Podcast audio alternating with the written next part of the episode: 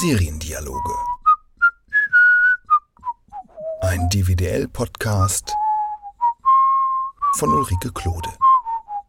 Herzlich willkommen zum DWDL-Podcast Seriendialoge. Hier spricht Ulrike Klode. Und heute sprenge ich mit meinen Gästen mal einfach das Format. Wir reden zu viert. Also nichts mit Zweiergespräch und Dialog und so, sondern Vierergespräch. In Folge 1 dieser Seriendialoge-Staffel habe ich mit der Kommunikationswissenschaftlerin Professorin Daniela Schlütz quasi das Fundament für die gesamte Staffel gelegt. Wir haben darüber gesprochen, wie Serien auf die Zuschauerinnen und Zuschauer wirken und welche Elemente und Mechanismen da eine wichtige Rolle spielen. Ab Episode 2 nun werde ich in insgesamt neun Folgen mit Serienschaffenden ganz unterschiedlicher Bereiche sprechen, um euch, liebe Hörerinnen und Hörer, einen kleinen Blick hinter die Kulissen des Serienmachens zu geben, damit ihr sowohl einschätzen könnt, wie und warum bestimmte Dinge auf euch wirken, als auch wie das entsteht, was da auf euch wirkt. Los geht's heute mit der übergeordneten Frage, wie schreibt man eigentlich spannend? Und nachdem ich eben schon angeteased habe, dass heute mehr Menschen als normalerweise in meinem Podcast zu Gast sind, will ich nur auch endlich verraten, wer hier sitzt. Es sind Hanno Hackford, Bob Konrad und Richard Kropf, ein Autorentrio, das auch unter dem Spitznamen Haribo bekannt ist und vor allem Dramaserien schreibt. Gemeinsam haben sie zum Beispiel vier Blogs geschrieben. Gemeinsam haben sie außerdem You Are Wanted kreiert und geschrieben. Mehrere Soko Leipzig-Folgen sind von ihnen und auch die 16-teilige ARD-Serie Kostlowski und Haferkamp aus der Reihe Heiter bis tödlich haben sie zu dritt geschrieben. So, das war ein langes Vorwort und jetzt endlich die Begrüßung. Hallo Hanno, hallo Bob, hallo Richard. Hallo. Hallo. Vielen Hallo. Dank, dass ihr euch Zeit nimmt für die Seriendialoge. Sehr gerne. Und ihr wollt noch was ergänzen zu dem, was ich gerade aufgezählt habe, was ihr macht? Ja, genau. Äh, wir haben im letzten Jahr noch eine Serie geschrieben, äh, die jetzt im Winter hoffentlich gesendet wird. Äh, die heißt La Bolle und Erben. Ähm, auf die freuen wir uns schon. Das ist was, nochmal was ganz anderes, als wir bisher gemacht haben. Kurz noch eine technische Sache vorweg. Wir haben hier ein anderes Mikro-Setup, als ich das normalerweise in den Seriendialogen habe. Wenn ich hier einen Gast habe, dann haben sowohl mein Gesprächspartner oder meine Gesprächspartnerin als auch ich jede ein Mikro. Und zwar das gleiche, damit es keine mikrobedingten Tonunterschiede geben kann. Weil ich aber diese Art Mikro nur dreimal habe, haben wir heute in dieser Aufzeichnung zwei verschiedene Mikros im Einsatz. Meine drei Gäste haben die Headsets auf, mit denen ich normalerweise aufnehme, und ich habe ein Handmikro. Und dazu kommt, dass wir in einem relativ halligen Raum sitzen. Das sind also zwei Sachen, die wir normalerweise nicht so haben. Aber ich hoffe einfach mal, dass man die Unterschiede nur minimal hört und die Qualität des Gesprächs wird es sowieso alles wettmachen, da bin ich so sicher. Jetzt aber endlich zur ersten Frage. Was macht Spannung eurer Meinung nach aus? Ja, das ist ja mal eine ganz einfache Frage. Spannende Frage. ja, Bob, du weißt sicher die Antwort. natürlich. ähm, was macht Spannung aus? Ähm, es ist natürlich ähm, so dieses Ungewisse, dass man zu keiner Zeit weiß, was als nächstes kommt und dass man so die dumpfe Ahnung hat, dass das, was kommt, eventuell wehtun kann. Das macht für mich hauptsächlich Spannung beim Serienschauen aus. Okay, das heißt, das muss wehtun? es muss wehtun können. Also zum Beispiel das klassische Beispiel Game of Thrones. Man gewöhnt sich über den Verlauf einer fast der ersten Staffel an eine Figur, hat sie lieb gewonnen und als äh, Hauptfigur, vermeint, vermeintliche Hauptfigur in sein Herz geschlossen und dann plötzlich geht es zu Ende. Das meine ich mit wehtun. Aber ich glaube, das sind zwei, das sind zwei unterschiedliche Sachen. Das eine ist, oder zwei Dinge müssen zusammenkommen. Das eine ist, glaube ich, etwas, was immer funktioniert im Aufbau von Spannung. Das ist eine formale Geschichte. Das ist, wie ist, wie ist was gedreht? Wie ist das Ganze mit Musik unter äh, eine, eine subjektive, verwackelte Kamera nachts in einem Haus mit entsprechender Musik kreiert immer erstmal schon irgendwie Spannung. Nur wenn man viel schaut und viel gesehen hat und bestimmte erzählerische Konventionen einfach äh, kennt, äh, dann ist es schwieriger, Spannung aufzubauen. Es sei denn, man bewegt sich in einem Format und da eben wie bei Game of Thrones, wo man eben nicht weiß oder wo diese erzählerischen Konventionen gesprengt werden, wo es also jederzeit alles passieren kann. Ähm, ja, also Spannung ist ja erstmal grundsätzlich ähm, ein Ereignis ankündigen und ähm, dann mit, der, ähm, mit dem Eintreten des Ereignisses immer wieder zu warten. Also wenn ich jetzt zum Beispiel sage, ähm, ich erzähle gleich, äh, was Spannung ist, aber vorher wollte ich erst mal was anderes erzählen und dann wieder sage, ich erzähle es gleich, es wird total interessant, dann baut sich so langsam eine mittelgute Spannung auf. Ähm, also die Geschichte an sich ist nicht so spannend. Ähm, das heißt, ähm, ähm, ne, das ist äh, das Beispiel ist dafür, äh, wenn man eine, eine zum Beispiel eine Szene hat, wo man sieht, jemand kommt in einen Raum und legt unter den Tisch eine Bombe ähm, und die fängt an zu ticken. Danach kommen zwei andere Menschen in den Raum und setzen sich an diesen Tisch, ohne zu wissen, dass diese Bombe da ist. Dann ist, entsteht Spannung, weil man darauf wartet, dass die explodiert. Das andere Beispiel wäre, zwei Menschen sitzen an einem Tisch und plötzlich geht die Bombe hoch, ohne dass wir sie vorher angekündigt bekommen haben. Das ist dann eine Überraschung, ohne dass vorher Spannung entsteht. Und bei Game of Thrones zum Beispiel ist es so, dass ähm, diese plötzlichen Tode ja nur deswegen, ähm, dass diese Spannung nur deswegen wirkt, weil man das an einer Stelle gelernt hat, dass das passieren kann. Ähm, und dann sind es natürlich Überraschungsmomente, die sich nicht vorher aufbauen, aber diese Grundspannung entsteht dadurch, ähm, dass wir durch, also gelernt haben, äh, im, in diesem Format ist das möglich. Ähm, so, und, und ähm, ja, ein Beispiel von vier Blocks, ähm, Hanno, was ist da der Spannungsbogen? Das ist gar nicht spannend. Nein, ich glaube, da, da, da, trifft auch wieder zu, also es trifft auch wieder zu, dass, äh, dass wir uns da zumindest bemühen, äh, den, den, äh, das, das Voranschreiten der Handlung so unerwartbar wie mhm. möglich zu gestalten. Ähm, und, ähm, und das ganze, die ganze Geschichte natürlich aufladen mit, äh, mit diesem Grundgrollen, irgendwas wird passieren. Aber dem Zuschauer möglichst keine Hinweise darauf geben, was passieren wird. Äh, das ist zumindest die Aufgabenstellung also, das heißt, für uns. Ganz kurz zusammenfassend. Ähm, einerseits weiß der Zuschauer, irgendwas wird wehtun. Dann haben wir den Moment der Überraschung. Und dann haben wir den Moment, dass es immer weiter hinausgezögert wird. Kein Moment, das ist immer das Element, dass es immer weiter hinausgezögert genau. wird, oder? Genau. Genau, es ist halt äh, auch die Frage, worauf hat man, auf was für eine Art von Spannung hat man Bock? Mhm. Äh, ganz klassisch ist ja Jurassic Park, ja. Äh, wann kommt der T-Rex zum ersten Mal? Ich weiß nicht in welcher Minute, Minute 40 oder sowas, keine Ahnung. Aber man weiß, es wird der mhm. T-Rex kommen und vorher wackelt das Wasser und man hört das Stampfen und so weiter. Ähm, es ist ganz klassisch aufgebaut ich würde, wenn ich das heute im Kino sehen würde, da nicht mehr voller Spannung sein, weil mich ein Auftauchen eines T-Rexes einfach nicht so wahnsinnig mehr interessiert. Ähm, sondern äh, da geht es dann eher, ähm, also mich macht, mich fesseln Sachen, die äh, eher dann äh, in diese Richtung gehen, die, die wir eben genannt haben, die ich eben genannt habe. Äh, wie wird eine Geschichte weiter erzählt und nicht, wann kommt der T-Rex, mhm. sondern was kommt mhm. überhaupt. Was macht der T-Rex, wenn er dann da ist? Genau, mhm. weil ich weiß, bin ziemlich sicher, er wird nicht das machen, was ich gelernt habe. Hoffentlich, Hoffentlich. sonst wäre es schlecht. Das stimmt. Aber das, was, äh, was Richard eben sagte, ist ja, das sind nochmal zwei unterschiedliche Sachen. Du hast gesagt, zwei Leute sitzen im Raum und plötzlich geht eine Bombe hoch. Oder der Zuschauer hat gesehen, da ist eine Bombe deponiert worden und dann kommen zwei Leute in den Raum. Genau, das sind Zwei, genau, das sind zwei unterschiedliche ähm, Mechanismen. Das eine baut halt eine Spannung auf, ja, mhm. geht davon aus, dass sie explodieren wird. Und das andere ist ähm, ein, ein Überraschungsmoment oder ein, ein Schockeffekt, ähm, weil ich vorher nicht die Bombe nicht gesehen habe. Da erschrecke ich wahnsinnig und dann bin ich möglicherweise für den Rest der Serie oder des Films gebrieft. Sowas kann jederzeit passieren mhm. und dann ist man ist das das Aufmerksamkeitslevel ist dann natürlich ähm, höher und ähm, bei vier Blocks zum Beispiel äh, haben wir das, solche Sachen kombiniert, ne, wie Hanno gerade ja schon gesagt hat. Äh, aber zum Beispiel, als, ach, Achtung, äh, Spoiler, muss man ja mal davor sagen. Ähm, es gibt einen zentralen Moment in der ersten Folge, wo der Zuschauer äh, erfährt, dass ähm, die von Freddy Lau gespielte Figur äh, ein Spitzel ist und dadurch entsteht dann ein Spannungsbogen, zum Beispiel, wann fliegt er auf? Und das wird äh, immer wieder hinausgezögert und irgendwann passiert es halt.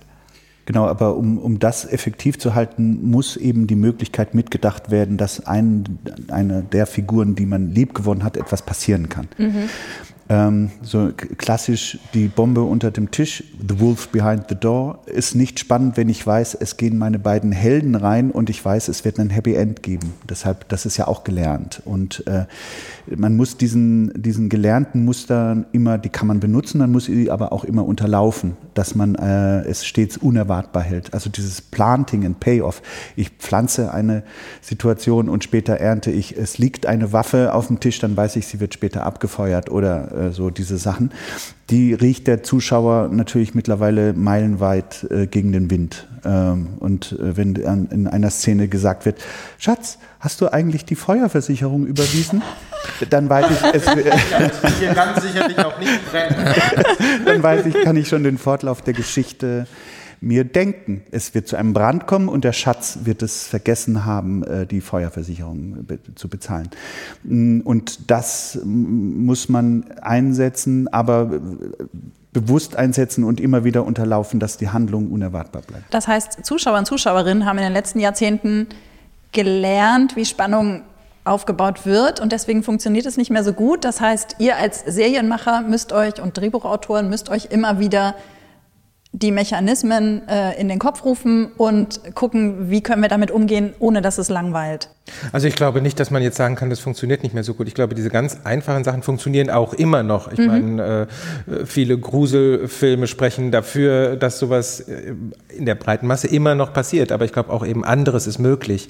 Äh, und ähm, auch so Sachen, wie Bob gerade sagte, dieses Planting äh, und Payoff ist was, was auch immer, immer wieder eingefordert wird von uns, was auch äh, äh, immer wieder angewendet wird, wo wir aber bemüht sind, bestimmte äh, Regeln auch mal zu unterlaufen, sozusagen, okay, wir zeigen die Bombe um den, unter dem Tisch und alle setzen sich unter den Tisch und alle warten darauf, dass die Bombe unter dem Tisch losgeht, aber dann macht es BAM und die Bombe im Schrank, die wir vorher nicht gesehen haben, äh, äh, fliegt in die Luft. Ja. und dann ist der Zuschauer nochmal ganz anders alert für das, was, was dann im weiteren passiert.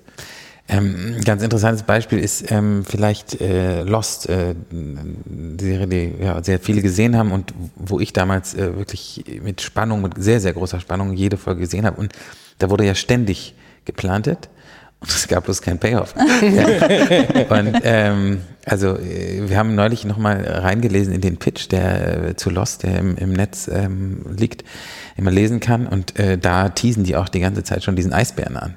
Und äh, die schließen irgendwie diesen äh, Pitch ab, irgendwie mit dem Satz, ja, und was ist eigentlich mit dem Eisbär? Wie kommt der dahin? Und da steht irgendwie sowas, we will see. Und ähm, da ist man, wenn man diesen Pitch liest, ist man schon sowas von gehuckt und voller Spannung. Und denkt, ja, was ist eigentlich mit dem Eisbär? Und dann, wenn man die Serie guckt, was, wo kommt eigentlich dieser Rauch her? Und was ist mit diesen Zahlen? Und am Ende, es wird immer weiter aufgebaut und am Ende, puff, ist da einfach gar nichts. Also es ist eigentlich eine, eine Serie, die nur aus McGuffins besteht. Ja, deswegen waren die Fans ja dann auch so enttäuscht. Ja. So, das darf dann ja auch nicht passieren im Endeffekt. Genau. Ähm, ihr habt jetzt ja gerade schon mehrere Beispiele genannt. Gibt es irgendein großes Spannungsvorbild für euch? Nicht, was ihr unbedingt erreichen wollt, sondern wo ihr sagt, boah, das war so super umgesetzt. Da bin ich jedes Mal wieder total fasziniert, wenn ich das sehe. Was spannend. Die üblichen Verdächtigen, ähm, oh, Seven, also als Filme. Lost, wenn es gut zu Ende hat. Lost ohne das Ende. War ja. sicherlich durchaus Breaking Bad. ja, ja, ja, ja. Ja. Über so eine lange Zeit äh, hat das für mich zumindest hervorragend funktioniert. Funktioniert immer noch.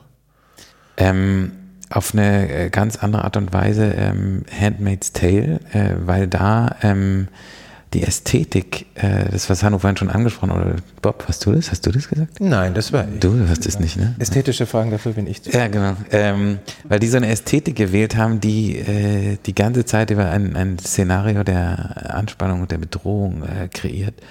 Ähm, das war schon extrem gut gemacht. Ach, weil da dieses System ist, was wir alle nicht einschätzen können, Genau. wie wirklich Genau. das System sich äußert und wie die Menschen das System und Genau. die Regeln umsetzen. Ja, ja. Ah, interessant. Das, War mir gar nicht klar. Ja, aber dieses, diese, ständige, diese ständige Bedrohung, die da ist. Genau, das ist so ein bisschen wie bei den bei Horrorfilmen. Ähm, ne? das, wenn man das Monster zum ersten Mal sieht, dann ist es vorbei. Also Jurassic äh, Park Alien. oder Alien, Alien. oder so. Aber in dem Fall sieht man das, was passiert, ja auch immer nur an, angerissen. Also die, die Bedrohung von außen, das System. Und das macht es so, ähm, so spannend und ungemütlich, bedrohlich. Das heißt, es kann auch eigentlich so eine oben drüber liegende Bedrohung sein, die gar nicht, so ein die gar Grundrollen. nicht so ein Grundrollen, Ja. das, die gar nicht in jeder Szene spürbar sein muss, aber die am Anfang Das- etabliert wurde und Das Ja. finde ich ist ein bisschen bei vier Blocks der Fall. Also weil ähm, äh, natürlich kann die, die Tatsache, dass da, äh, dass wir uns in einem Milieu bewegen und äh, gleich in der ersten Folge sehen, ähm, es kann jederzeit zu einem, zu einem Gewaltausbruch kommen. Und der ist so explizit dargestellt, dass er dem Zuschauer auch wehtut. Ähm, das ist die Schlägerei mit Vince zum Beispiel in, in, der, in der, der Disco am Anfang und die darauf folgende Konfrontation mit Toni. Das ist schon etwas, die ist äh, brutal und das, ähm, das ergibt dann so einen Grund, Gefühl, äh, das ist hier etwas Ungutes. Das schwingt hier mit. Und das ist auch in der Musik zum Beispiel zum Ausdruck gekommen. Das ist ja wirklich so ein bisschen dieses Monster kommt immer wieder auch mhm. äh, Thema äh, dieser dieser musikalische Fall in die Tiefe und dieses, in dieses Brummen hinein, das unterstützt es immer wieder. Und gleichzeitig hat man aber so eine Achterbahnfahrt, also es kommen sehr heitere, leichte Szenen in der Familie mit den Kindern. Äh, sie fahren im Auto und genießen die Nacht. Ähm, äh, aber wenn man diese Szenen hat, oder die heitere Szene mit Abbas und seiner Ehefrau Eva, mhm. die ja wirklich fast lustig sind, aber zeitgleich weiß man die ganze Zeit, hm, es ist in einem Gebiet, das, wo Gewalt droht. Also da gibt es ja zwei Szenen vielleicht aus der ersten Folge. Das eine ist, als sie in die Hipster-Kneipe gehen, die ja relativ lustig anfängt mhm. und dann kippt. Mhm. Und dann gibt es eine zweite Szene am Ende der ersten Folge, wo ähm, die Figur von Kida, äh, äh, Tony Hamadi, auf den Balkon tritt, eigentlich mhm. aus einer ganz entspannten Situation raus und er sieht, was da vor sich geht. Und ähm, das ist natürlich bewusst in Folge 1 gesetzt, damit der Zuschauer lernt. Ne? Es kann jederzeit, kann ein Moment, eine Situation, kann kippen von einer Leichtigkeit in eine äh, Schwierigkeit, eine bedrohliche Situation und das erzeugt dann eine Grundspannung kombiniert mit der Musik und den visuellen Effekten. Ja, da, wo ihr das so beschreibt, bei mir hat das genauso funktioniert. Ich habe selbst bei lustigen Szenen mich nicht entspannen können. Also genau. lustig, ja. also Comic also Relief gab es da gar nicht. Das war immer so, scheiße, gleich mhm. geht's hier los und gleich schwenkt das um und oh Gott. Ja. Und das ist auch, wie gesagt, das ist natürlich sehr genial unterstützt durch, die, durch, den, durch den Sound, durch mhm. den Score, durch die Musik ähm, und durch die Inszenierung. Inszenierung und ja. ähm, die haben das äh, alles arbeitet in diese Richtung. Mhm. Das ist eben, dass man nie weiß, was lauert um die nächste Ecke. Auch wenn wir uns jetzt gerade wohlfühlen, wissen wir, mhm. es kann etwas passieren. Es kann jeden Moment in diesen Raum jemand reinkommen. Genau. Und passiert was. Haben wir eine Bombe unterm Tisch eigentlich? Gott sei Dank nicht.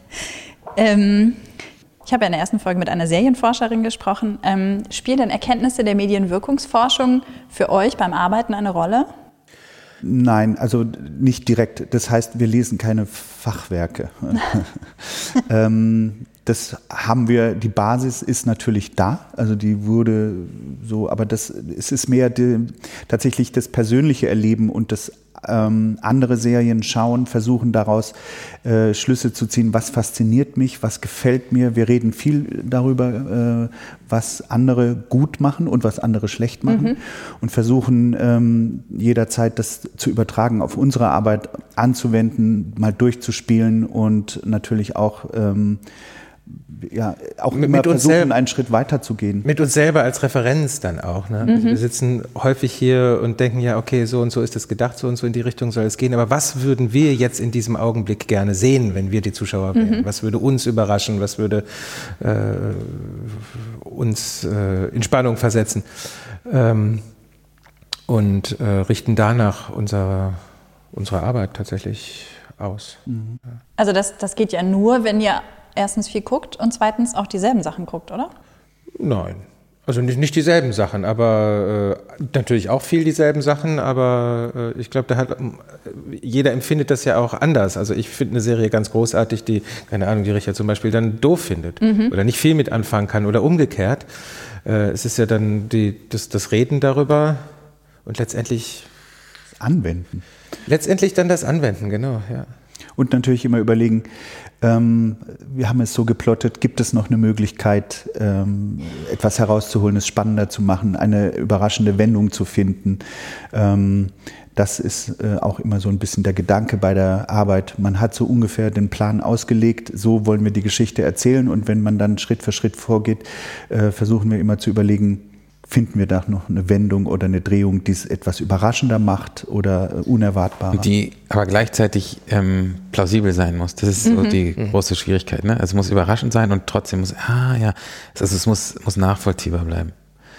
Und ich wollte noch als, ähm, was mir sehr gut gefallen hat, war Dark. Ähm, die hat sehr viele Elemente, auch gelernte Elemente benutzt haben, ne? den, den Wald und die Höhle ähm, und das äh, sehr, sehr gut kombiniert hat. Also ich fand das sehr spannende Serie, die eben auch ganz viele Rätsel aufgemacht hat und dann ein paar wieder äh, gelöst hat, äh, aber immer noch so viele, dass man äh, offen gelassen hat, dass man jetzt eine zweite Staffel ähm, äh, dass man sich darauf freuen kann. Mhm. Bei Dark ähm, überlege ich jetzt gerade, ob Dark auch funktioniert, also ob Dark vor zehn Jahren auch funktioniert hätte oder ob, ähm, ob da neue Muster aufgemacht wurden, ähm, die auf alten aufbauen. Weil da gibt es so viele Anspielungen drin, wo ich dann, die ich halt viele Serien geguckt habe, was ganz Schlimmes erwarte. Das ganz Schlimme kommt aber gar nicht. Ähm, mhm. Und äh, das ist mir jetzt, also das ist mir jetzt gerade aufgefallen, dass es vielleicht vor zehn Jahren nicht funktioniert hätte. Das hätte die Leute vielleicht überfordert oder hätte keine Spannung aufgebaut. Kann das sein? Klar, das ist möglich. Aber es gibt immer ein erstes Mal und. Äh, Schön, Bob. Das ist ein schöner Satz. Das ist ein schöner Satz. Ja. Das ist ja. Wahres dran. Ja. Achtung, the first cut is the deepest. äh, ähm, man kann es natürlich schwer sagen. Ja, ja. Es baut natürlich auf und es spielt mit Wissen und manchmal ist, äh, ist man vor der Zeit und es funktioniert nicht. Es gibt ja einige Beispiele äh, in der Geschichte. Ähm, angesichts des Verbrechens zum Beispiel, mhm. wie würde zu früh heute, waren, ja. wie einfach zu früh waren, würde ich denken, dass es heute heutzutage ganz anders rezipiert werden würde, aufgenommen werden würde äh, vom Publikum. Ähm, ja, es ist die Möglichkeit, dass es, es baut auf, auf etwas, was gelernt ist, aber ich glaube nicht, dass man sagen kann, es hätte nicht funktioniert. Mhm, okay, ja, Weiß ich gut. nicht, schwer zu sagen. Vielleicht hätte es anders funktioniert. Ja. So. Ja, okay, das kann sein. Ähm, Nochmal zurück zu der Serienforscherin. Ähm, sie hat gesagt, äh, in der Theorie wird das Empfinden von Spannung beim Zuschauer oder bei der Zuschauerin darüber erklärt, dass man mit einer Figur mitfiebert. Also Voraussetzung für Spannung ist eine packende Figur. Daher interessiert mich jetzt, welche Rolle spielt bei eurer Arbeit ähm, oder bei eurem Arbeitsprozess tatsächlich die zentrale Figur? Also kommen wir, fangen wir bei der Serienidee an. Ihr habt eine Serienidee. Ist das zuerst die Figur, die ihr als Idee im Kopf habt, oder ist das zuerst die Geschichte? Das ist unterschiedlich. Das ist, ja, wirklich, es kommt immer drauf an. Also ähm, mal ist es eine Figur, ähm, mal ist es ein Setting oder eine Geschichte.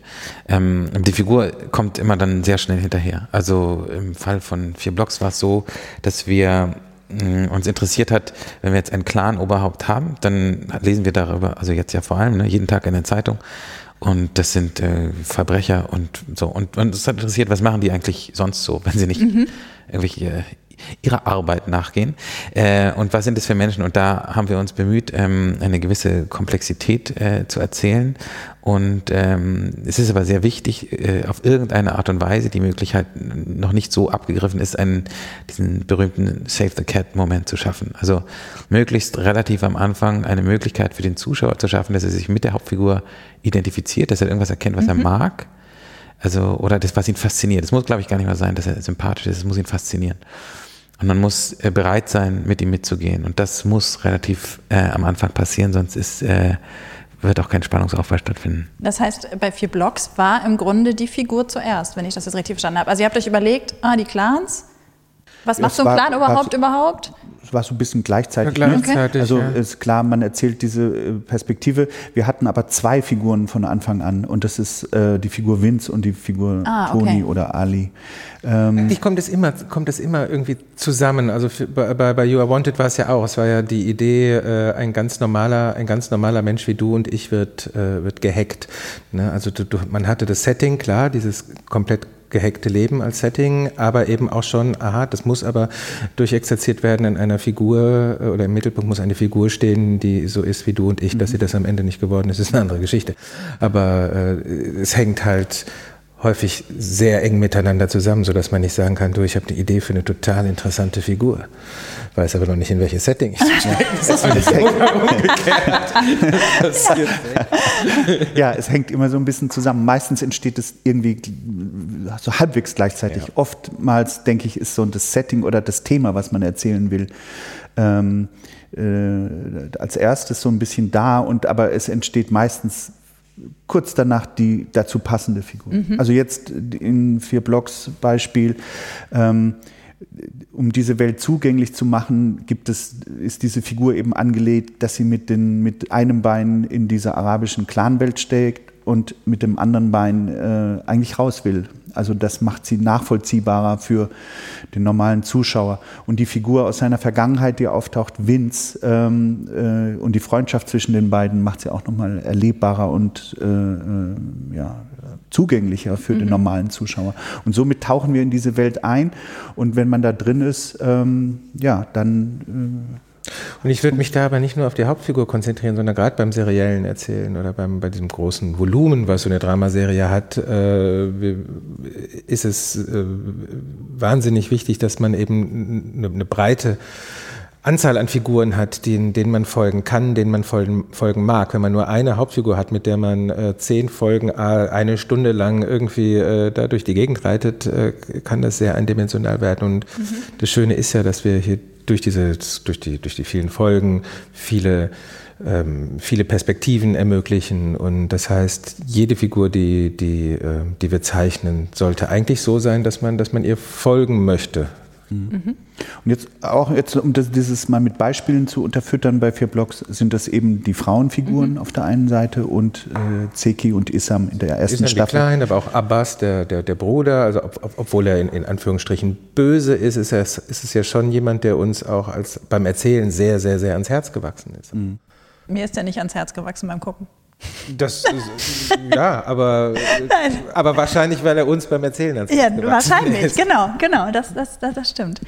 Ähm, okay, und wenn es dann weitergeht, ähm, also ihr habt jetzt äh, das Thema und wisst auch schon ungefähr, welche Figuren das sein könnten in diesem Setting. Ähm, Kommt dann der Handlungsstrang oder macht ihr euch dann erst nochmal intensiver Gedanken? Was ist die zentrale Figur? Wie gestalten wir die? Welche Figuren stellen wir ihr an den Rand? Oder nicht an den Rand, aber stellen wir ihr zur Seite? Oder macht die Geschichte? Ähm, da gibt es ja verschiedene Möglichkeiten. Wie, es gibt Leute, die äh, sind da sehr strikt, dass sie sehr lang an den Figuren arbeiten mhm. erstmal und dann äh, es gibt ja da verschiedene äh, auch Handlungsanweisungen, wie man da vorgehen sollte, Dinge, die man abfragen kann, äh, um diese Figur anzureichern. Wir gehen so nicht vor. Wir äh, reden über eine Figur und das liegt aber ein bisschen an der langen Zusammenarbeit, die wir haben.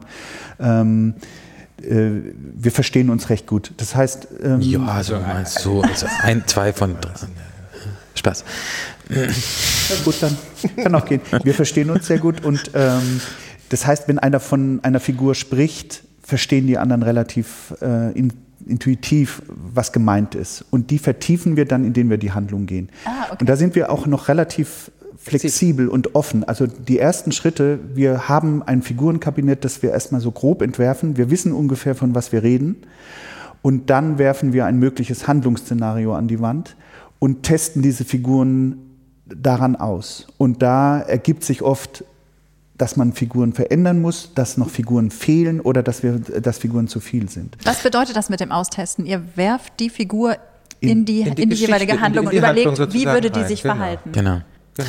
Und es hat äh, aber auch, also wir, wir, arbeiten sehr viel mit Spaß, muss man sagen. Also, äh, also auch aus dem Bauch raus, am Anfang zumindest. Ähm, das kann auch mal damit losgehen, dass man plötzlich eine Szene äh, hat, die man irgendwie toll findet, das ist jetzt gerade wieder passiert. Und kommen wir irgendwie auf diese Szene an irgendeiner Stelle in der Geschichte. Ähm, und dann testet man das aus. Würde die Figur das und das tun, um da hinzukommen? Und ähm, das reichert sich so nach und nach an. Also es gibt da keinen Masterplan und das ist aber auch das Schöne daran, sonst wäre das irgendwie so ein bisschen wie Büroarbeit. Genau, gerade in der ersten Phase ist es, glaube ich, auch durchaus, also für uns zumindest wichtig, äh, dass man sich nicht schon zu früh äh, so einem Schema äh, unter, unterwirft, sondern dass man erstmal in der, in der Entstehungsphase, in der Konzeptionsphase wirklich äh, der Lust am Fabulieren und Erzählen und so erstmal freien Raum lässt und jetzt äh, nicht so streng davor geht. Und das fügt sich dann ähm, im, im Laufe des Erzählens und die Figuren festigen sich dann äh, relativ automatisch, ohne mhm. dass man jetzt sagt, so jetzt ist die Phase des Spaßes zu Ende, also, sondern das, das geht, geht automatisch. Es gibt auch andere Situationen, wollte ich nur sagen, wir, sind, wir arbeiten an einer anderen äh, Geschichte, die, ähm, die ist äh, historisch äh, angesiedelt. Da läuft es nochmal ganz anders. In jetzt, äh, da, da, war, da, da war zuerst ein, ein Setting da, eine Idee da und dann begann ein sehr langer, intensiver Rechercheprozess Prozess. Und erst im Laufe des Rechercheprozesses kamen uns dann die Ideen für Figuren. Mensch, diese Figur, diese historische Figur ist super interessant, die könnte man da reinnehmen. Äh, das wiederum hatte dann komplett wieder Auswirkungen auf, auf die Geschichte. Hm, wenn wir diese Figur reinnehmen, müssen wir aber eine entsprechende Geschichte erzählen. So, so hat sich das dann äh, gestückelt. Also es, ähm, die Herangehensweise ist da von Projekt zu Projekt äh, unterschiedlich sicher mhm. auch. Was ich auch finde, was Figuren angeht, und das ist so diese flexiblere Herangehensweise, die ich etwas mehr schätze, ähm, ist, als wenn man die auf dem Reißbrett entwirft mit äh, allen Fragen, die man sich da stellt, und dann wendet man das so schematisch so ein bisschen, ist jetzt auch ein bisschen übertrieben an, ähm, ist, dass die Realität, man agiert, Menschen agieren nicht nach einem festgefügten Muster und wir werden immer überrascht im Um. Also ich von euch eher immer negativ. Aber, ja, negativ, ja, ja, das ist aber auch der Plan. Aber, ähm, äh, Menschen überraschen einen im Alltag, und, äh, im Alltag und sie handeln nicht immer äh, nach, einem, nach einer Maßgabe und äh, nach einer Logik. Und ich finde, das sollten Figuren auch in fiktionaler Handlung tun. Sie sollen uns überraschen. Es muss, wie Richard vorhin sagte, es muss schlüssig sein, mhm. natürlich. Ähm, aber äh, es muss Raum da sein, zu überraschen. Das ist auch wiederum äh, eben im Hinblick auf Spannung, wenn mhm. eine Figur, wenn ich immer weiß, wie die Figur handelt, kann ich mir die Handlung ausdenken. Wenn aber plötzlich etwas Irrationales hineinkommt, was eben oftmals in der Realität auch gegeben ist, dann äh, wird es wieder spannend. Und oftmals, wenn man in der Realität recherchiert, gerade wenn man etwas Historisches macht und dann äh, über Figuren liest, mhm. ist es manchmal so unglaublich. Äh, man würde sich eine Figur niemals so ausdenken, wie die tatsächlich existiert haben. Und das ist wir mit, mit entsprechenden Brüchen und und äh ja, also ein Beispiel ist jetzt ein, ein Geheimdienstoffizier, ja. der gläubiger Mormone ist und Hobbyzauberer. Das würde man niemals auf die Idee kommen, äh, sagen, es ist der große, der CIA-Chef und äh, der ist äh, gläubiger Mormone und zaubert die ganze Zeit. Im Gegenteil, Zeit. wenn man nach diesem Schema F eigentlich so eine Figur äh, am Reißbrett entwerfen würde, würde man sagen, was braucht man, um Geheimdienstoffizier zu werden? Man muss rational sein, man muss höchst diszipliniert sein, man muss im hierarchischen Denken verhaftet sein. Ähm, man würde nicht auf die Idee kommen, zu sagen, man muss extrem gläubig sein innerhalb dann auch noch einer sehr extrem gläubigen, also extrem konservativen Religion und man muss ein großes Fable für äh, Unterhaltung und Varieté haben. da, da, würde man nicht drauf kommen. Aber Deswegen, wie würde man das denn hinkriegen, ähm, dass der Zuschauer das dann trotzdem ähm, dass er das nicht für zu abwegig hält. Ähm, ja, das ist, man muss immer unterscheiden zwischen, ne, im, realen Leben wie auch in der Fiktion, zwischen dem, der öffentlichen Person und der privaten Person. Und es hilft immer, wenn man eine Person ähm, im öffentlichen Kontext kennengelernt hat, also jetzt in der Serie, in der, in der Fiktion, die dann irgendwann mal an irgendeiner Stelle äh, alleine zu zeigen und zu zeigen, was macht die eigentlich, wenn sie sich unbeobachtet fühlt mhm. ähm, und welchen Neigungen oder geht sie danach oder welche Schwächen offenbart sie dann? Und ähm, das ist äh, natürlich toll. Also zum Beispiel bei, bei Tony Soprano fällt mir jetzt gerade ein, der, wir lernen den halt kennen ähm, als, als Mafia-Boss und sehen ihn dann, das ist in dem Fall der Save the Cat-Moment für die ganze Serie, wie er trauert um die Enten, die nicht mehr in seinem Garten sind, ähm, in, in seinem Swimmingpool. Und das ist ein Bild, was er natürlich der Öffentlichkeit, wo er sich darum bemüht, ähm, das Bild eines, eines Mafia-Bosses abzugeben, nicht präsentieren würde. Und trotzdem ist es sofort äh, nachvollziehbar und man glaubt es. Und auch da muss man eben gucken, was, was ist in einem Rahmen, den wir glauben. Also was würden wir ihm zum Beispiel nicht glauben oder wo würden wir wegschalten, weil wir denken, okay, das ist aber eine Seite, die will ich gar nicht sehen oder so. Oder was es ja auch gibt, ist, äh, wenn man dann Figuren recherchiert, die so unfassbar eins zu eins Klischee sind, dass man mhm. sagen kann, die können wir eigentlich gar nicht so erzählen, weil der Zuschauer, ich glaube, da reagiert der Zuschauer sehr empfindlich, wenn, wenn man sagt, äh, wenn man Figuren mit Attributen ausgestattet hat, die, die das Klischee hundertprozentig einfach bedienen. Das ist, glaube ich, ein großes Problem. Abwegige Dinge sind, glaube ich, gar nicht so ein Problem, dass der Zuschauer die äh, annimmt, wenn man sie dann entsprechend äh, unterfüttern kann mhm. und ihnen vielleicht auch im Nachhinein eine, eine Glaubwürdigkeit verleiht. Der gute Bob hat doch gerade recherchiert zu Rainer Maria Rilke. Ja. Möchtest du diese Anekdote kurz beitragen? Ja, also wenn man Rainer Maria Rilke kennt und dann hat man so ein Bild von ihm, äh, aber wenn man dann in die Recherche geht, ist es wirklich faszinierend, dass er, äh, wie bekanntlich hat er ja lange Zeit immer auf, auf vielen Schlössern zugebracht, seinen äh, vielen Gönnerinnen, aber was er da privat gemacht hat, zum Beispiel, dass er ähm, auf einem Schloss äh, die, die weibliche Damenunterwäsche katalogisiert hat. Äh, das finde ich sehr interessant. Da wird es doch interessant. Ja. Und das ist eben, das widerspricht so komplett diesem Bild. Der Mann, der am Vormittag schreibt er die Briefe an seine Gönnerinnen, am Nachmittag äh, schreibt er ein schönes Gedicht und am Abend sitzt er da und schreibt dreimal Unterhosen. Ich weiß es nicht. Aber das ist irgendwie etwas, was die Figur bricht, was man nicht erwartet, aber es ist passiert und es, ist, es, es macht die einfach verdammt spannend, diese Figur. Ich glaube, das ist auch eine Sache, die, die wenn man, äh, die, die verbreiteter ist, ich sag mal im angloamerikanischen Bereich, wenn man sich Serien anschaut, da die, die Figuren, äh, wo Figuren häufig in Situationen gezeigt werden oder wo den Figuren Attribute gegeben werden, die völlig abwegig erscheinen, die aber auch keine große Rolle spielen. Wir sehen, wir sehen die dann irgendetwas Absurdes tun ohne dass das einen großen, äh, großen Auswirkungen auf die, auf die Handlung hätte. Hier ist es dann so, wenn, wenn man so eine Figur anbieten würde, in diesem Falle, ja, also wenn man sowas jetzt, äh, kriegt man dann zu hören als Autor häufig, wenn man sowas Abwegiges wie das äh, Katalogisieren von Unterwäsche dieser Figur gibt, dann muss man da was draus machen in der Geschichte. Da muss mhm. dann irgendeine Folge, muss, dann muss er, keine Ahnung, ein, erwischt werden. Ein, erwischt werden, genau, oder äh, irgendwie sowas. Dass man einfach nur, dass Leute einfach nur Dinge tun, die für die Allgemeinheit vielleicht ein bisschen abwegig sind, weil sie sie gerne tun oder weil sie auch einen Knacks haben, keine Ahnung, ohne dass das ein, ein, eine Auswirkung auf, die, auf, die, auf den weiteren Verlauf der Handlung hat. Ähm, finde ich sehr erfrischend beim Schauen.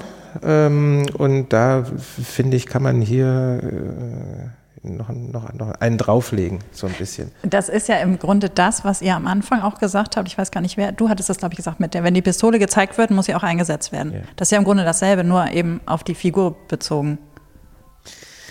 Ja. Oder? Ja, ja, aber das ist zum Beispiel so ein gelerntes Muster, mhm. ähm, dass man, dass ich da davon ausgehen würde, dass man das. Ähm, Bob, willst du kurz ins Telefon gehen da draußen? Oder? Ja. ja. Vielleicht ist es was Wichtiges. Spannung. Wer ist da dran? Wer könnte es sein? Berichte. ähm, ähm, das ist so ein gelerntes äh, Muster, also vor allen Dingen dann die Großaufnahme auf die Pistole, dass, dass man das eigentlich nicht mehr machen kann. Ne? Das muss man irgendwie brechen, wie auch immer, äh, ob man ob die Waffe dann verloren geht zwischendurch. Gibt es tausend Möglichkeiten, aber ähm, einfach dadurch, dass so viel produziert und gesendet und gesehen wird, ähm, sind die Zuschauer so geübt darin, Muster zu erkennen, mhm. dass es immer herausfordernd wird, macht aber auch Spaß, äh, das, das anders zu gestalten. Aber das Entscheidende ist halt, oder das Spannende ist zu gucken, wie weit kann man das treiben, ähm, ohne den Zuschauer zu enttäuschen, zu verlieren. Mhm. Spannend ist natürlich zu schauen, die, du zeigst die Pistole, du zeigst die Pistole auch groß wie kommst du aus der Nummer raus, ohne sie zu benutzen und ohne dass der Zuschauer äh, ausschaltet oder enttäuscht oder, ist. Enttäuscht genau. ist. Ja. Da, ähm, und, und diese Grenze auszutesten und zu gucken, was, was ist da möglich. Äh, wie kann man den Payoff, den die Pistole äh, ähm, fordert, wie kann man den anders äh, vielleicht einholen, als dadurch, dass sie abgefeuert wird. Ja, aber das, was du jetzt gerade sagtest, dass, äh, dass es halt immer oder derzeit eingefordert wird, wenn die Figur irgendwie was Absurdes macht, muss das auch irgendwie Teil der Handlung werden oder Teil eines größeren Handlungsbogens. Das finde ich als Zuschauerin frustrierend. Ja, ich auch. Weil, also das ist so, äh, ja, der macht jetzt was Absurdes. Ach ja, okay, natürlich wird er erwischt. Und genau, daraus folgt genau. dann, dass er irgendwie, keine genau. Ahnung, verbannt wird oder sonst was oder keine Gönnerin mehr hat. Bob ist übrigens wieder da. Ja. Wer war dann dran am Telefon? Möchtest du uns das, das war sagen? für dich, Sie wollten äh, Strom verkaufen. Strom? Ich habe schon Strom. Du hast schon Strom. Ja. Voller Spannung. Oh, Gott sei Dank, sonst könnten wir ja auch nicht aufnehmen, wenn wir keinen Strom hätten. Wechselspannung.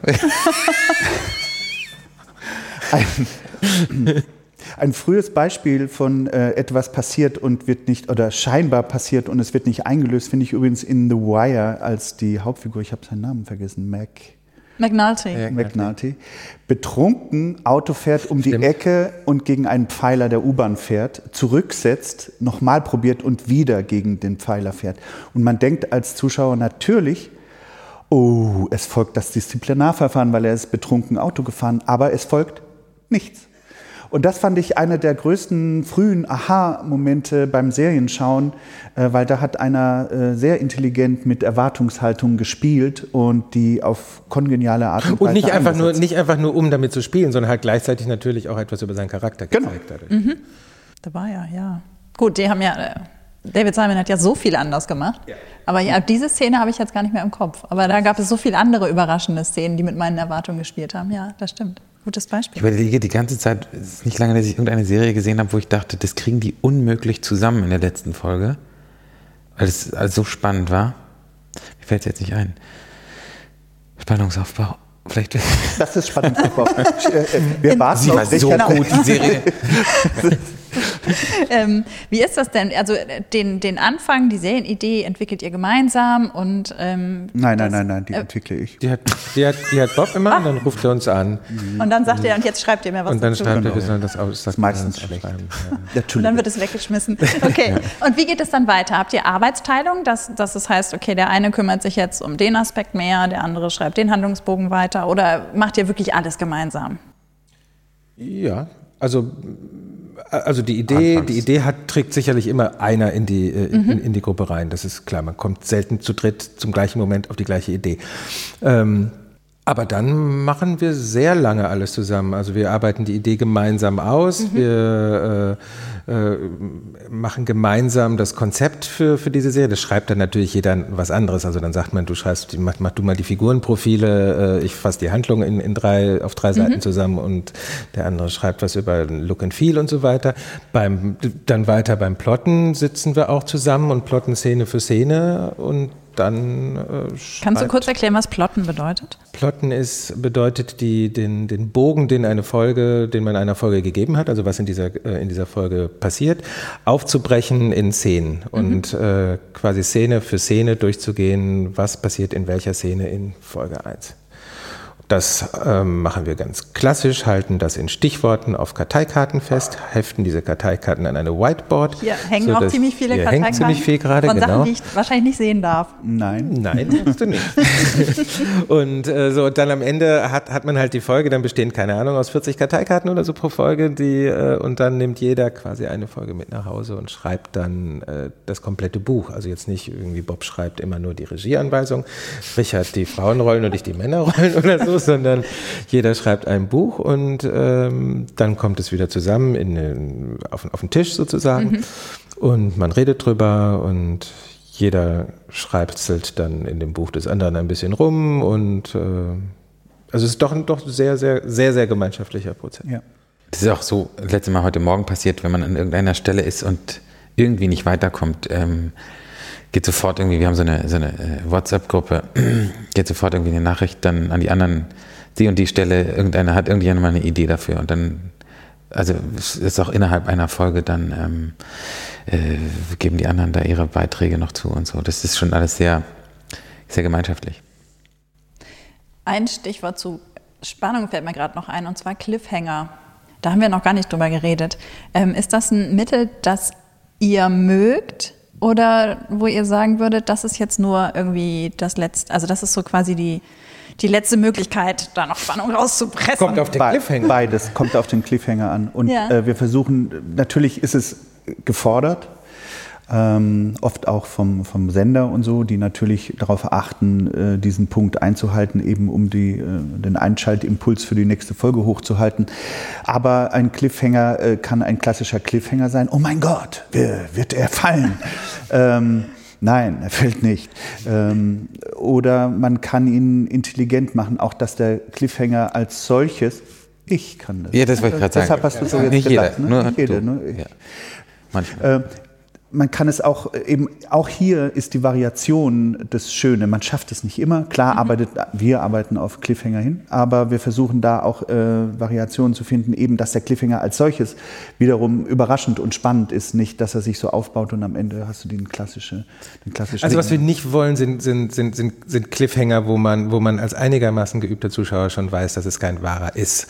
Also wenn wir in vier Blocks Folge zwei, äh, keine Ahnung, Toni wird von einer Waffe bedroht als Cliffhanger hätten, wird er sterben oder nicht? Ist das ein scheiß Cliffhanger?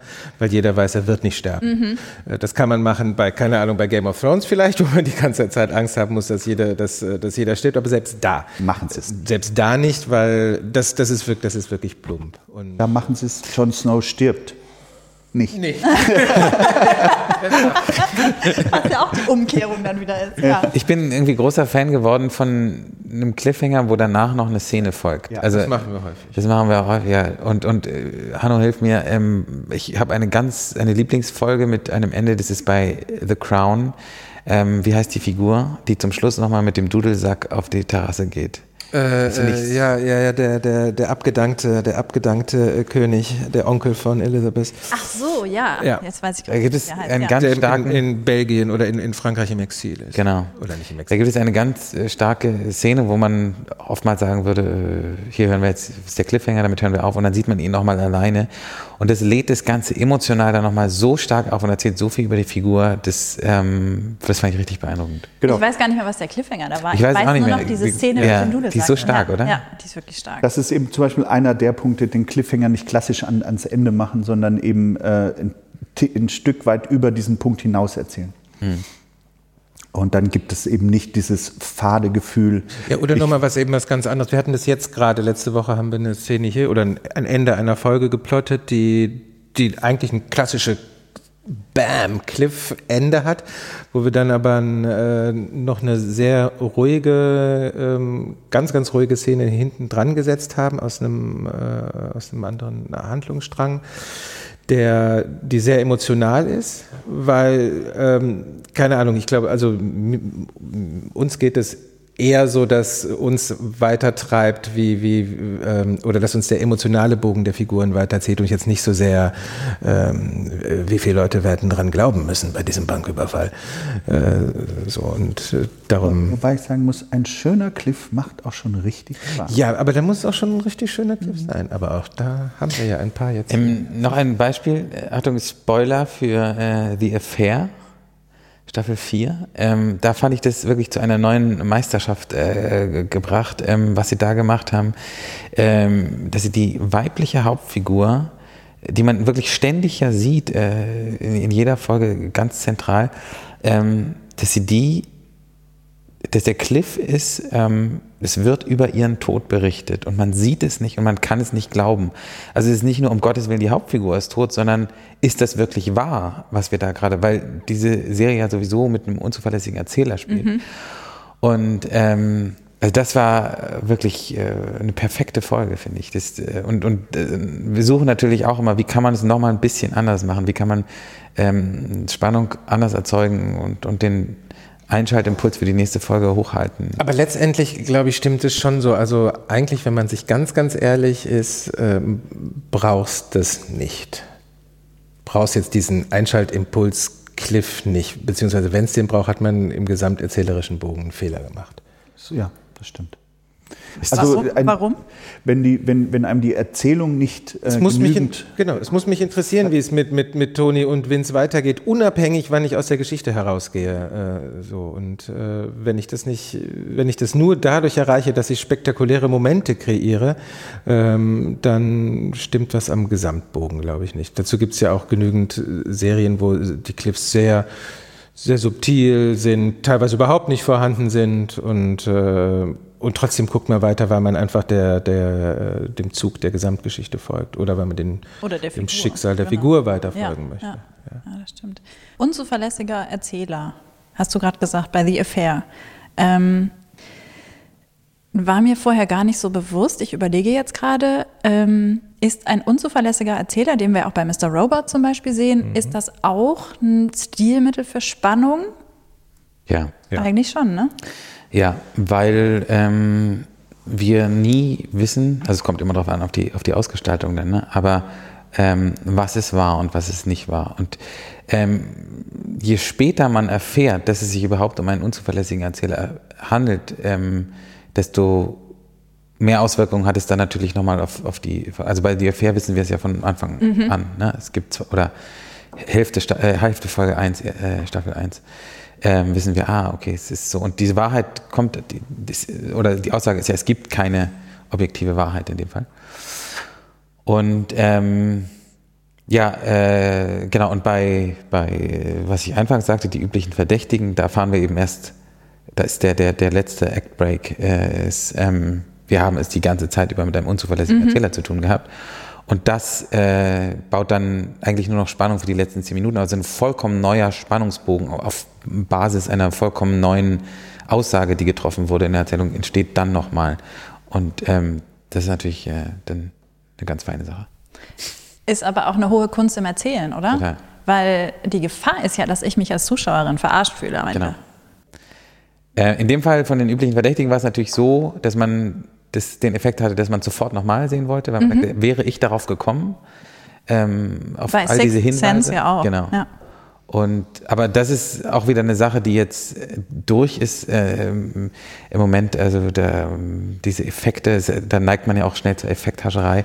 Das ist gerade. Es liegt aber auch dann immer in, in, der, im, im, in der Erzählung begründet oder, Ja. oder im, im, äh, in dem begründet, was erzählt wird. Ne? Also wenn, wenn es um Wahrheit und um Erzählung als solche geht, um Empfinden als solches geht, wie, keine Ahnung, wie bei Six Sense oder um, um Interpretation von Wahrheit, wie bei The Affair geht, da bietet sich das natürlich eher an. Und ich glaube, da ist man als Zuschauer dann eher auch gewillt, sich auf so etwas einzulassen. Wenn ich aber einen ganz äh, objektiven, ganz normalen Krimi sehe, äh, wo mir dann, äh, wo ich dann plötzlich zur Hälfte merke, so jetzt wird hier alles ganz anders erzählt, obwohl das gar nicht Thema und gar nicht Sujet ist, diese Spielerei damit, dann, dann glaube ich, kann die Gefahr bestehen. Aber ich, das, Es war alles nur ein Traum. Auf diese Idee. Genau, es war alles nur ein Traum. Bobby Ewing ist nicht tot. Bobby schlechte Ewing ist nicht tot, sondern kommt aus dem Bad raus. Das ist einfach Ja, schlecht. ja, ja, das stimmt, ja.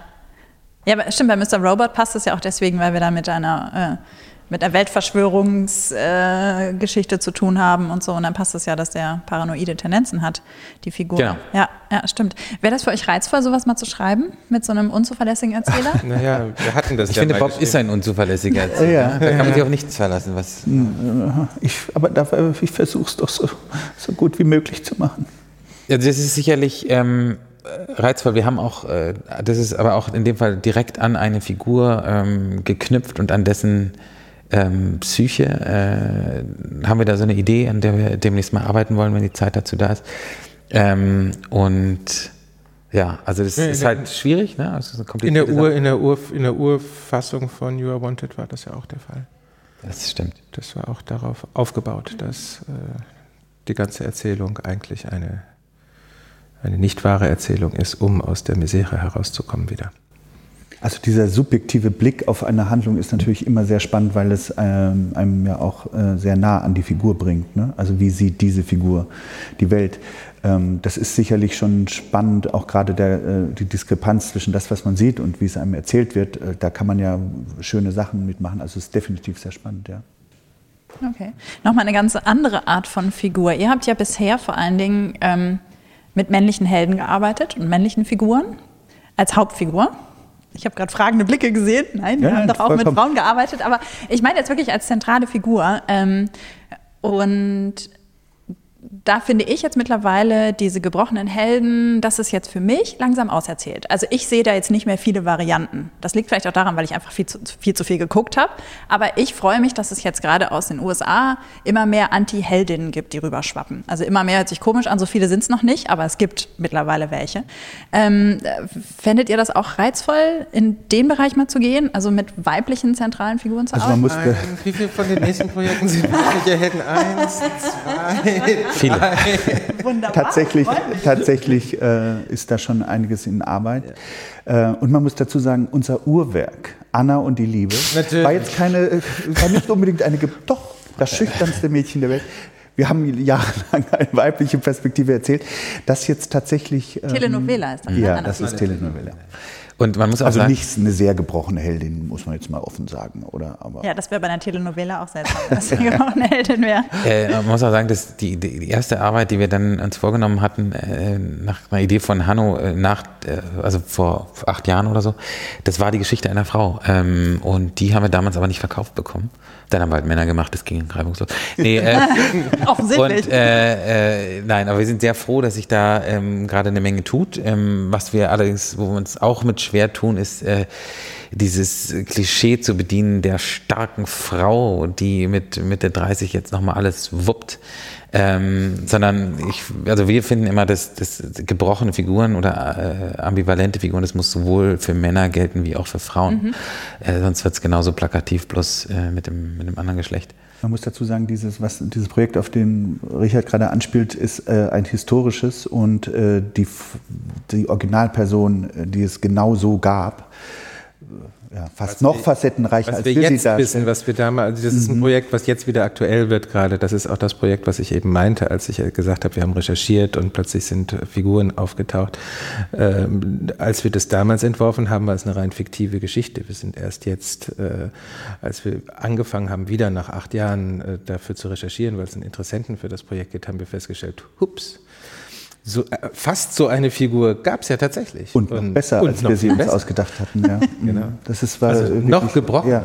Und, ja. Aber es ist jetzt ähm, im, im, Falle von You Are Wanted äh, war es äh, gegeben, weil äh, es wurde ein Stoff für Matthias Schweighöfer gesucht.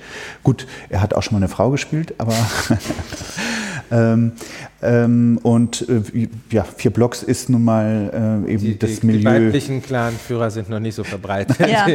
ist eine sehr ja, männliche stimmt. Gesellschaft, von der wir da berichten. Äh, ja, aber es ist, äh, es ist nicht, dass wir nur männliche Helden erzählen wollen, ganz und gar nicht. Ähm, wenn man, ja gut, das wäre wahrscheinlich ein bisschen zu fortschrittlich gewesen, sich bei äh, vier Blocks ähm, auf, ich habe ihren Namen gerade vergessen, die Frau von Toni zu konzentrieren. Genau, also das hätte ich super spannend gefunden, aber wahrscheinlich wäre das, hättet ihr das nicht verkauft gekriegt, ne? oder? Wahrscheinlich, vielleicht hätte man schon, weiß ich gar nicht, ob man das verkauft, an, an, an TNT vielleicht sogar schon. Aber ich wage mal zu behaupten, dass es den Aufschlag, den es hatte, vier Blocks, mhm. dann nicht gehabt hätte, weil das wäre dann sehr spitz gewesen, ein sehr spitzes Zielpublikum. Mhm. Und äh, was uns ja selber erstaunt hat, ist, ist die Breite des Erfolgs, dass sowohl die Kids auf der Straße als auch die, als, als auch die Jungs, über die wir erzählen, bis hin zu den Feuilleton-Redakteuren äh, irgendwie äh, Spaß an dieser Serie haben. Und ich glaube, bei dem Fall, wenn wir Kalila als Hauptfigur erzählt hätten, hätten wir wahrscheinlich ein Feuerwerk des Lobes seitens des Feuilletons bekommen, aber keiner auf der Straße. Wobei die, äh, die Sichtweise ist natürlich sehr, sehr spannend, aber äh, wir erzählen dann nicht nur ähm, die Perspektive einer Frau, sondern einer arabischen Frau, die noch in einem sehr mhm. konservativen Umfeld äh, lebt. Geprägt ist aber von deutschen, von, von deutschen Einflüssen. Ja, also, das, also das heißt, die Frauen, die wir in vier Blogs erzählen, ähm, sind äh, schon, obwohl sie eine sehr kleine Rolle spielen, Ausnahmefiguren, die so in der Realität nicht sehr häufig vorkommen. Ähm, insofern, wenn man da am realen Vorbild bleiben würde, wäre das, hätte man nicht so viel zu erzählen. Mhm. Wobei ich sagen muss, äh, ich habe gerade einen sehr, sehr spannenden, jetzt verrate ich etwas, was vielleicht was wir, andere Autoren dann einfach was wir, was wir auch noch nicht wissen? Was ihr auch noch nicht wisst. Was? Es gibt einen sehr spannenden Artikel über äh, Frauen in der italienischen Mafia, die mhm. dann eben den Ausstieg äh, gesucht haben, die da lang erzählen. Und das ist wirklich eine tatsächlich sehr, sehr spannende Sichtweise, die noch nicht erzählt wurde. Ich glaube, ich muss an den Schreibtisch. Das müssen wir jetzt hier rausschneiden, sonst klaut uns das. Ja.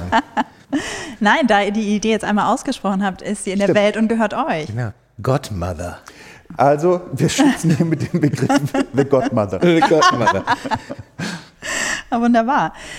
Ja, das war jetzt auch schon ein Ausblick in die Zukunft. Dann können wir das Gespräch jetzt eigentlich auch beenden. Ich warte einfach mal auf die Serien mit den weiblichen Helden. Heldinnen Mir ist übrigens die Serie nach der nicht eingefallen. Groß, also totaler Spannungsabfall. Das ist ein MacGuffin. du bist ah, ja, das ist jetzt du bist sehr wie Lost. Ich wollte gerade sagen. Lost aus unserer ja,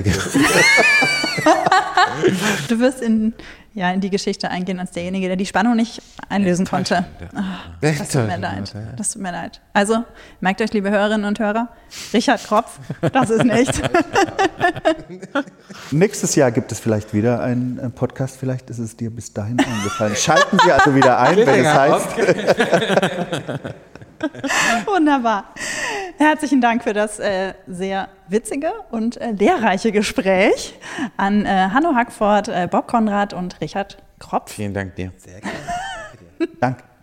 Wer mehr über die Arbeit der drei erfahren möchte, in den Shownotes verlinke ich natürlich die IMDb-Listen. Außerdem alle möglichen Sachen, die wir hier so angesprochen haben, zum Beispiel den Pitch zu Lost, den man ja auch im Netz finden kann. Und das, was mir beim Abhören und äh, Nachproduzieren oder bei der Post-Production des Gesprächs dann noch so auffällt, was wir so angesprochen haben. Nächste Woche geht es darum, wie man es schafft, fürs tägliche Senden zu schreiben. Ich spreche mit einer Daily Soap-Autorin. Bis dahin, frohes Gucken.